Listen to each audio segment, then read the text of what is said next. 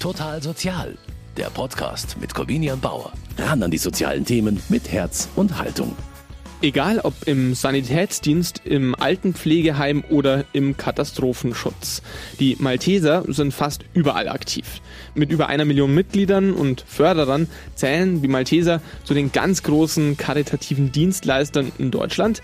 Ein Großteil der Arbeit wird an den über 700 Standorten von mehr als 50.000 Mitarbeitern erbracht, die sich im Katastrophenschutz und im Sanitätsdienst genau wie zum Beispiel auch in der Erste-Hilfe-Ausbildung oder in vielen anderen Diensten engagieren. Das sind aber vor allem Ehrenamtliche, also Menschen, die das freiwillig machen. Im Angesicht der vielen Katastrophen der letzten Monate, also man denke da bloß an Corona, klar, die Flutkatastrophen im Frühjahr und Sommer. Da wollten die Malteser deshalb jetzt einmal wissen, wie steht's denn um die Freiwilligkeit unter den Deutschen und haben eine repräsentative Studie durchgeführt. Herausgekommen ist der Ehrenamtsmonitor und der hat einige, ich will jetzt mal sagen, eklatante Ergebnisse zutage gebracht. So wollen sich zum Beispiel nur 7% der Deutschen dauerhaft in ehrenamtlichen Organisationen engagieren was das für die Zukunft des Katastrophenschutzes bedeutet und warum es auch gute Nachrichten gibt. Darüber spreche ich mit meinem heutigen Gesprächspartner. Ich bin Georg Kiffenhöller. Ich bin der Präsident vom Malteser Hilfsdienst. Ich bin ähm, 61 Jahre alt. Von meiner Ausbildung bin ich Betriebswirt, von meinem Beruf bin ich selbstständiger Unternehmer und seit knapp 20 Jahren bin ich bei den Maltesern ehrenamtlich engagiert und nunmehr seit drei Jahren bin ich ihr Präsident. Und das ist sicher eine sehr schöne Aufgabe. Es ist auch eine herausfordernde Aufgabe. Aber ich liebe meinen ehrenamtlichen Job. Und über genau diese Herausforderungen darüber sprechen wir heute. Der Ehrenamtsmonitor und die Zukunft des Katastrophenschutzes in Deutschland. Das ist unser Thema in Total Sozial. Ich bin Corbinian Bauer und ich freue mich, dass Sie mit dabei sind.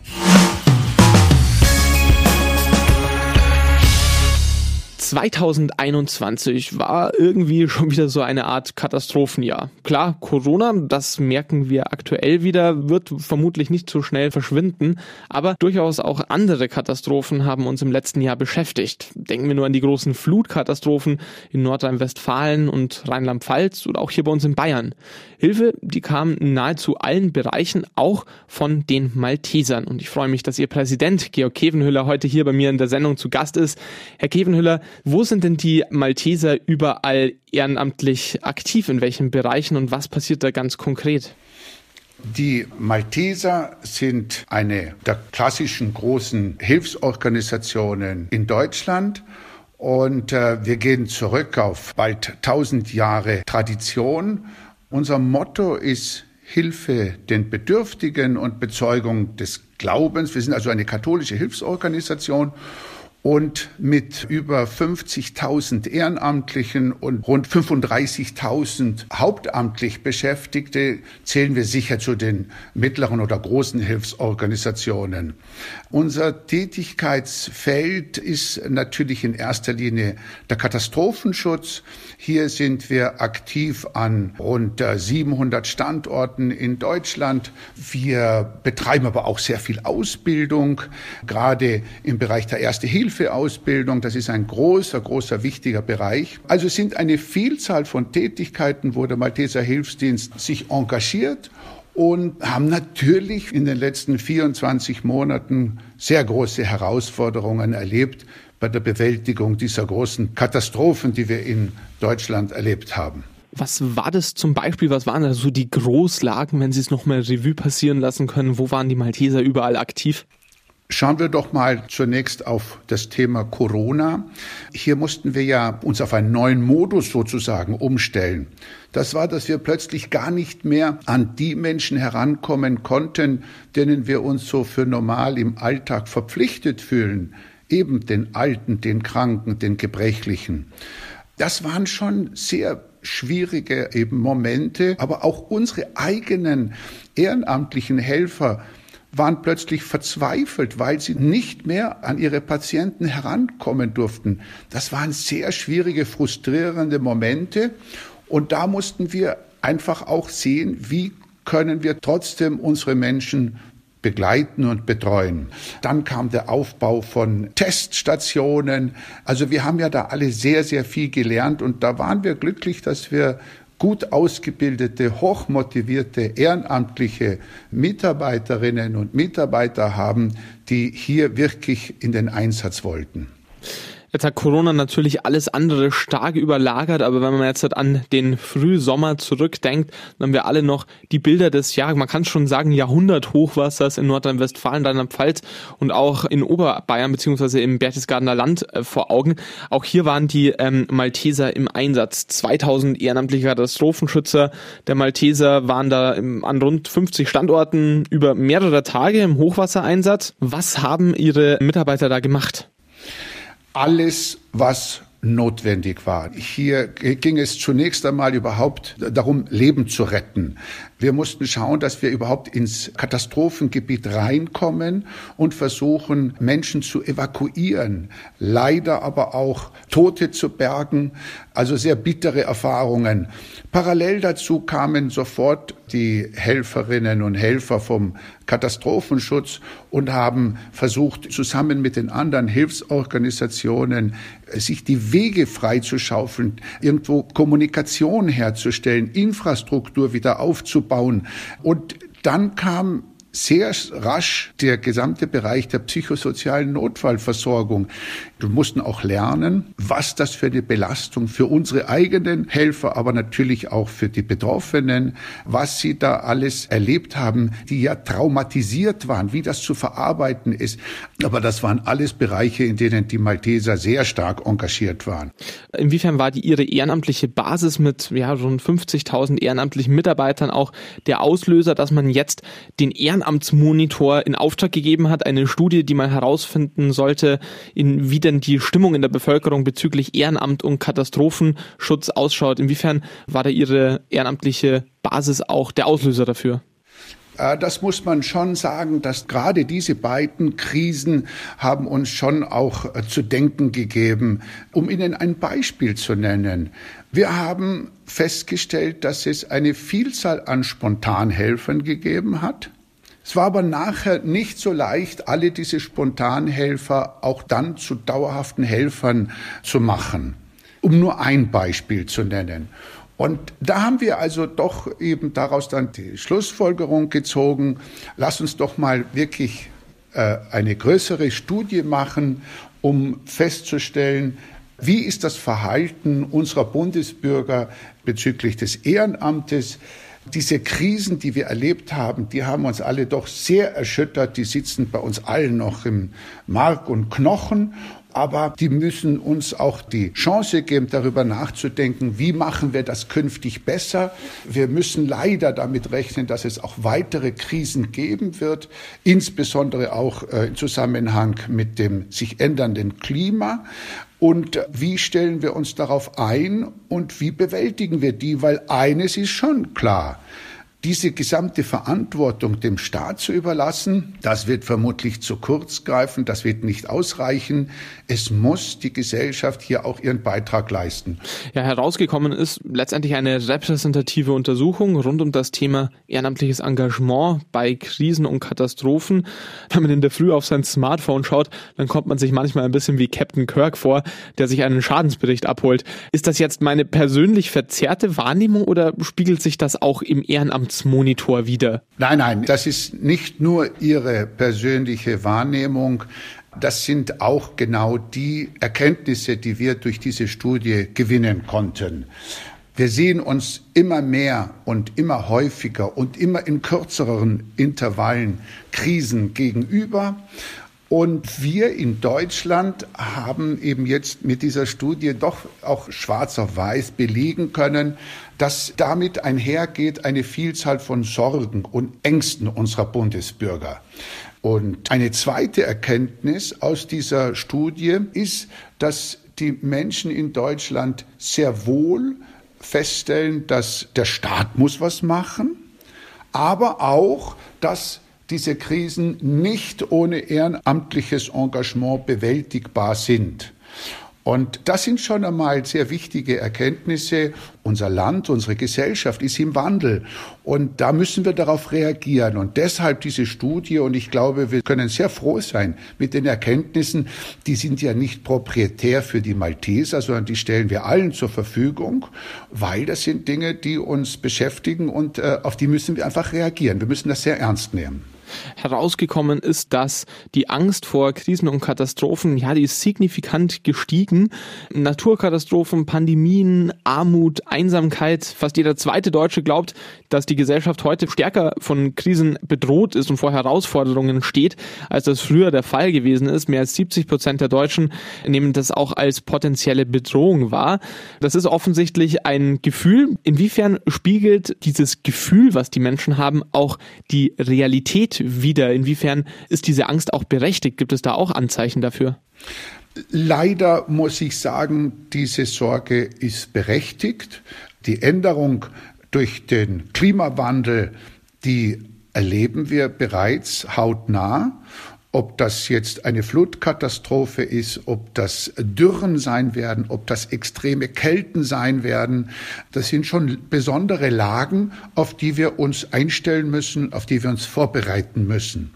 Äh, wir haben die punktuell schon erlebt, aber wir müssen damit rechnen, dass das mehr werden wird. Da ist es ja erstmal gut, dass die Menschen sich irgendwie auch dessen bewusst sind und ähm, da auch eine gewisse Hab-Acht-Haltung entwickeln. Jetzt hat der Ehrenamtsmonitor unter anderem auch ergeben, dass gerade die über 55-Jährigen deutlich stärker sich vor Pandemien und Terror fürchten. Was denken Sie, warum sind gerade die Älteren so in Sorge? Sind die vielleicht einfach empfindlicher, weil es die letzten 30 Jahre so gut gelaufen gelaufen ist oder ist es ein grundsätzliches, dass es gerade der ältere Teil der Bevölkerung sich vielleicht grundsätzlich mehr sorgt? Äh, woran liegt das? Ich denke mir, im Alter werden die Menschen reflektierter und machen sich mehr Gedanken über den nahenden dritten Lebensabschnitt und plötzlich stellen sie eben fest, welche Risiken auch im Falle einer Krise damit verbunden sind. Und äh, wenn die Familien in unserer Gesellschaft zunehmend eine geringere Rolle spielen und die Versorgung der Menschen innerhalb der Großfamilie, Klein- und Großfamilie zunehmend nicht mehr gegeben ist und die Menschen im Alter angewiesen sind auf die Unterstützung und Hilfe und Versorgung Dritter, sei es der Staat oder ehrenamtlicher Organisationen, dann kann ich durchaus nachvollziehen, wenn die Menschen deshalb in größerer Sorge sind als noch junge Menschen, die vielleicht diese Reflexion noch nicht machen. Und das ist irgendwo schade. Früher hat die Großfamilie einen wichtigen Teil der Versorgung der Kleinen aber auch der Alten und sowieso der Kranken im Familienverband sichergestellt. Und der ist leider in vielen Fällen heute einfach nicht mehr gegeben. Und aus diesem Grund kann ich das durchaus nachvollziehen. Unter anderem ist auch herausgekommen beim Ehrenamtsmonitor, dass als Konsequenz aus dieser Sorge vor Katastrophen auch rund die Hälfte aller Deutschen so ein Bedürfnis hat, sich selbst besser zu schützen. Äh, worin zeigt sich das? Was sind da so die Maßnahmen, die die Menschen auch ergreifen? Äh, ja, das ist alle mögliche Arten der Vorsorge. Und hier bieten wir auch konkret das Thema der Ausbildung an. Ausbildung ist ja nicht etwas, was nur in der Jugend passieren soll, sondern wir sollten alle uns kontinuierlich bilden, fortbilden, weiterbilden. Und hier tun die Malteser, bieten sie alle möglichen Angebote für jegliche Art der Fortbildung an. Und ich glaube, das ist auch eine Maßnahme, mit der die Menschen sich zumindest ein Stück weit vorbereiten können, äh, wenn die Krise kommt, dass sie äh, zumindest etwas besser darauf eingerichtet sind. Dennoch verspüren fast zwei Drittel kein stärkeres Bedürfnis, ein Ehrenamt zu übernehmen. Das hat der Ehrenamtsmonitor auch ergeben. Ist das jetzt schockierend, Herr Kevenhüller, oder was bedeutet das für die Zukunft des Ehrenamts? Schockieren tut mich so etwas nicht. Aber es natürlich gibt es uns zu denken. Wir bewegen uns in einem Zeitalter, wo alles immer kurzlebiger wird. Wir wollen nicht mehr allzu weit vorausblicken und planen, auch nicht in einem ehrenamtlichen Bereich. Trotzdem müssen wir dafür sorgen, dass die Menschen gut ausgebildet sind, dass sie nach Möglichkeit im Rahmen eines organisierten Verbandes in den Einsatz gehen, weil dann wird auch die Hilfe effizient. Und darüber müssen wir uns Gedanken machen. Und da gibt es durchaus auch schon erste Ansätze, wie wir auch unter Berücksichtigung dieses vielleicht äh, geänderten Verhaltens ehrenamtliche Hilfe leisten können. Also Sie haben ja eine Struktur mit 50.000 ehrenamtlichen Mitgliedern, die natürlich auch gerade deshalb, weil sie gut ausgebildet sind und weil sie in diese feste Struktur der Malteser eingebaut sind, überhaupt in all diesen Bereichen Naturkatastrophen, Corona-Hilfe, äh, im Sanitätsdienst etc. überhaupt helfen können.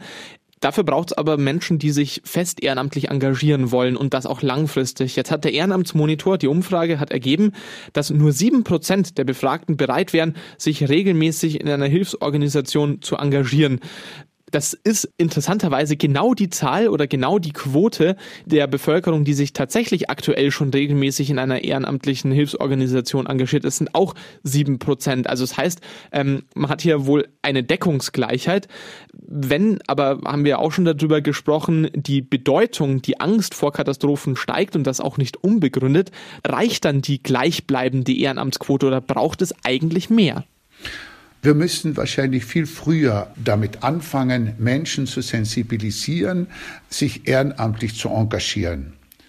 Vielleicht schon in der Schule der Umstand, dass wir in einer Solidargesellschaft leben, muss von allen einfach frühzeitig auch wahrgenommen werden. Denn nur dann werden wir auch uns als Gesellschaft weiterentwickeln können und weiter dieses Prinzip leben können, dass sich der Gesunde um den Kranken, der Junge um den Alten, der Reiche um den Armen kümmert.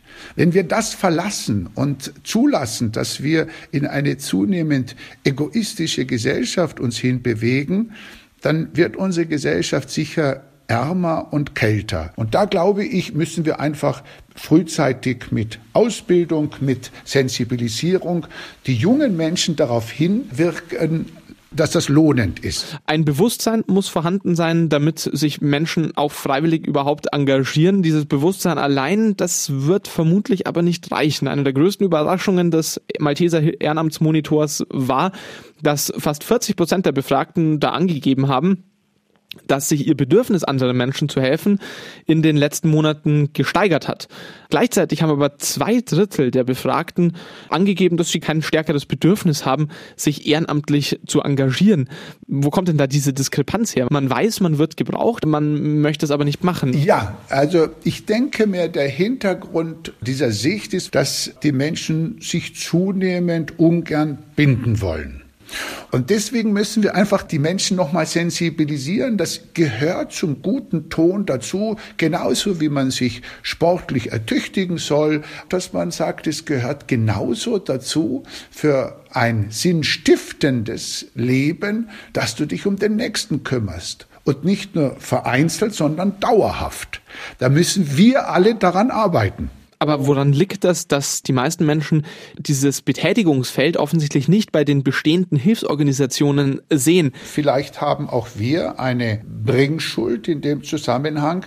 Wir müssen die Menschen mehr darauf aufmerksam machen, was Hilfsorganisationen wie die Malteser oder andere alles so tun und leisten. Und eben, wenn es die 18- bis 24-Jährigen, wenn die eigentlich so doch viel positiver gestellt sind. Da müssen wir rechtzeitig ansetzen, um vielleicht diesen Prozentsatz nochmal zu erhöhen. Natürlich sind die Jüngeren gerade die, die sich engagieren wollen. Ähm, besonders schlecht schaut es allerdings ab 45 aus. Da hat der Ehrenamtsmonitor ergeben, dass zwischen den 45 und 54-Jährigen nur 7 Prozent und ab 55 nur noch 4 Prozent der Befragten sich ehrenamtlich in einer Hilfsorganisation engagieren wollen. Gleichzeitig ist das ja auch die Altersgruppe, die sich am meisten vor Katastrophen und Krisen fürchtet.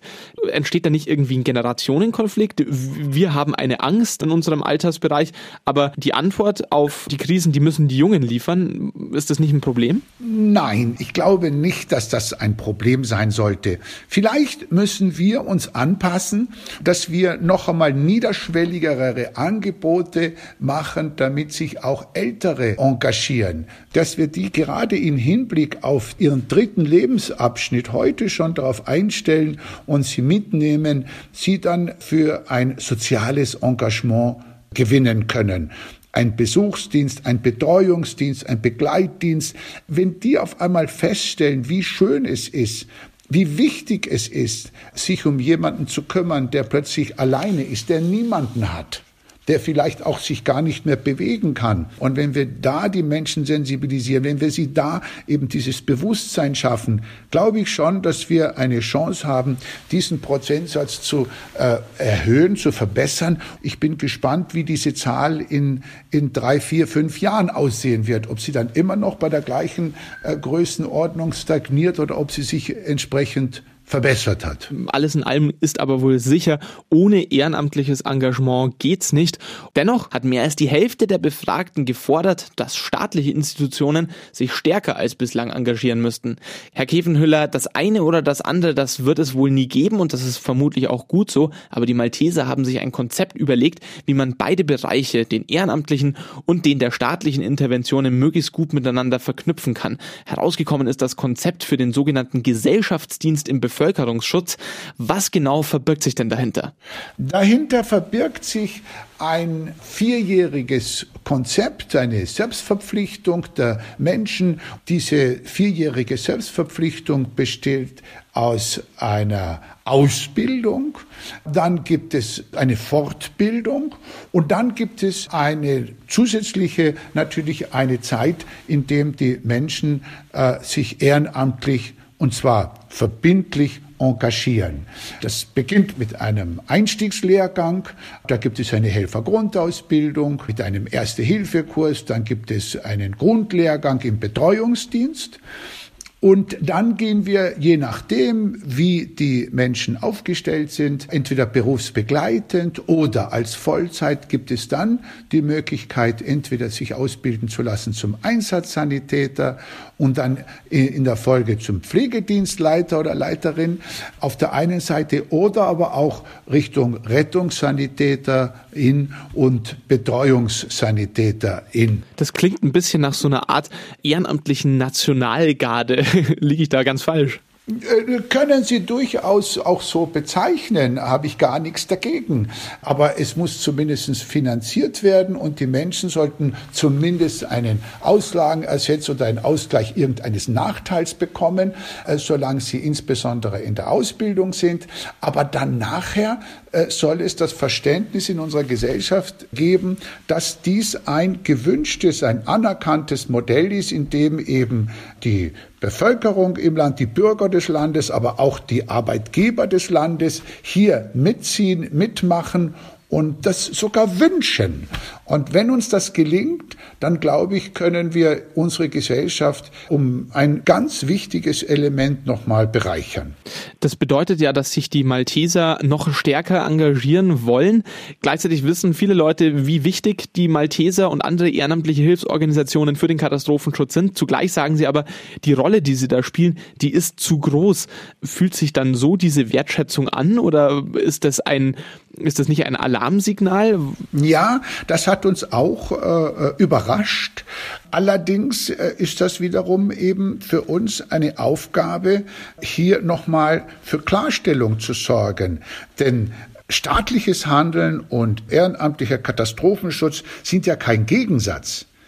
Wir agieren ja in der Krisensituation nicht äh, eigenständig und eigenmächtig, sondern wir äh, agieren hier als Auxiliar, als Helfer des Staates und leisten einen wichtigen Beitrag, bis eventuell auch die staatlichen Maßnahmen auch greifen können. Gerade in der Anfangszeit sind wir einfach schneller vor Ort, als wie eventuell der Staat, äh, bis der Staat seine Kräfte mobilisiert hat und ins Einsatzgebiet kommt ist es eventuell zu spät.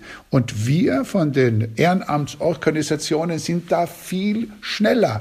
Also ich will wirklich sagen, es gibt hier keinen Gegensatz. Wir sind ergänzend, wir sind der Auxiliar des Staates und, und das ist richtig, wir müssen vielleicht hier wiederum die Öffentlichkeit noch einmal sensibilisieren und der Staat muss vielleicht auch klar positionieren, welche Rolle, welche Erwartungshaltung er zu den Hilfsorganisationen hat, damit es hier nicht dieses vielleicht Missverständnis äh, hervorkommt, dass einige Bürger offensichtlich gesagt haben, äh, dass sie fanden die Rolle der Hilfsorganisationen in, in der Krise zu wichtig. Also man muss auf alle Fälle die Frage stellen, welche Rolle spielt der Staat, welche Rolle spielen ehrenamtliche Organisationen?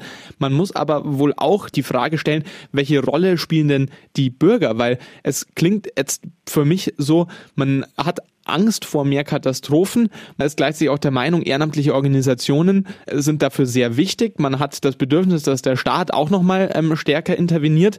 Allerdings ist es gleichzeitig so, dass die Befragten zum Großteil sagen, ja, das sollen andere machen, ich möchte mich nicht ähm, ehrenamtlich engagieren, das soll der Staat machen. Also es ist irgendwie so, man nimmt den Staat als getrennten Akteur wahr, man nimmt die ehrenamtlichen Organisationen als getrennten Akteur wahr und man nimmt gar nicht wahr, dass man selbst als Bürger sowohl im Staat als auch in den ehrenamtlichen Organisationen mit inbegriffen ist. Ähm, muss man da vielleicht auch ein bisschen etwas tun gegen diesen Service-Gedanken, der da dahinter steht? Also ich möchte was, es gibt irgendjemanden, der das für mich macht? Ganz richtig. Wir haben haben hier alle ein Stück weit Aufgabe und wir dürfen nicht immer sagen Staat, Staat, Staat.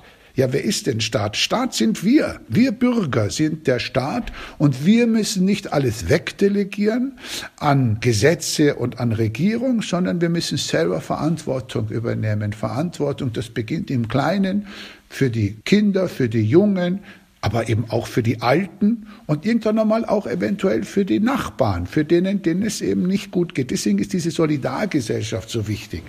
Also mir ist nicht bange, wenn ich in die Zukunft blicke, insbesondere weil ich weiß, wie engagiert und wie leistungsfähig wir sind. Und wir haben eine Million Förderer, richtig, mehr wie eine Million Förderer. Die wollen ja was von uns.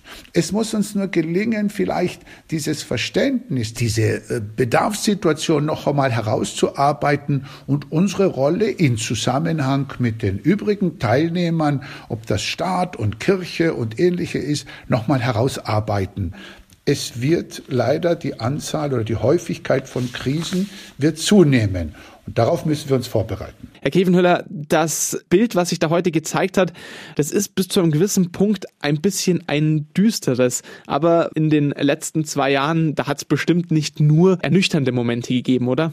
Nein, Gott sei Dank nicht. Das war rührend und bewegend, äh, gerade in der Flutkatastrophe im Ahrtal, wo plötzlich Menschen gekommen sind und gesagt haben, ich gehöre zwar nicht zu euch, aber ich will mitmachen, ich habe einen Spaten oder eine Schaufel, wo kann ich mich äh, eingliedern?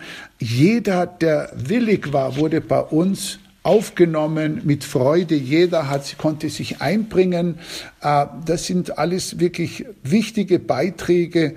Das sind so rührende und so bewegende Momente.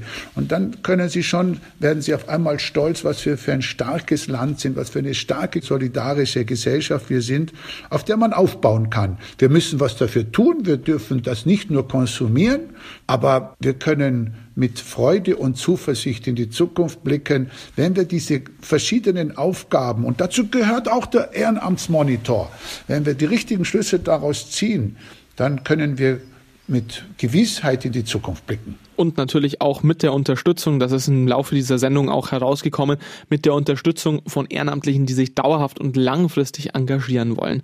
Herzlichen Dank. Das war im Gespräch mit Total Sozial der Präsident der Malteser Deutschland, Georg Kevenhüller. Vielen Dank für das Gespräch. Und damit war es das für diese Folge von Total Sozial. Ich verabschiede mich. Am Mikrofon war Corbina Bauer. Machen Sie es gut.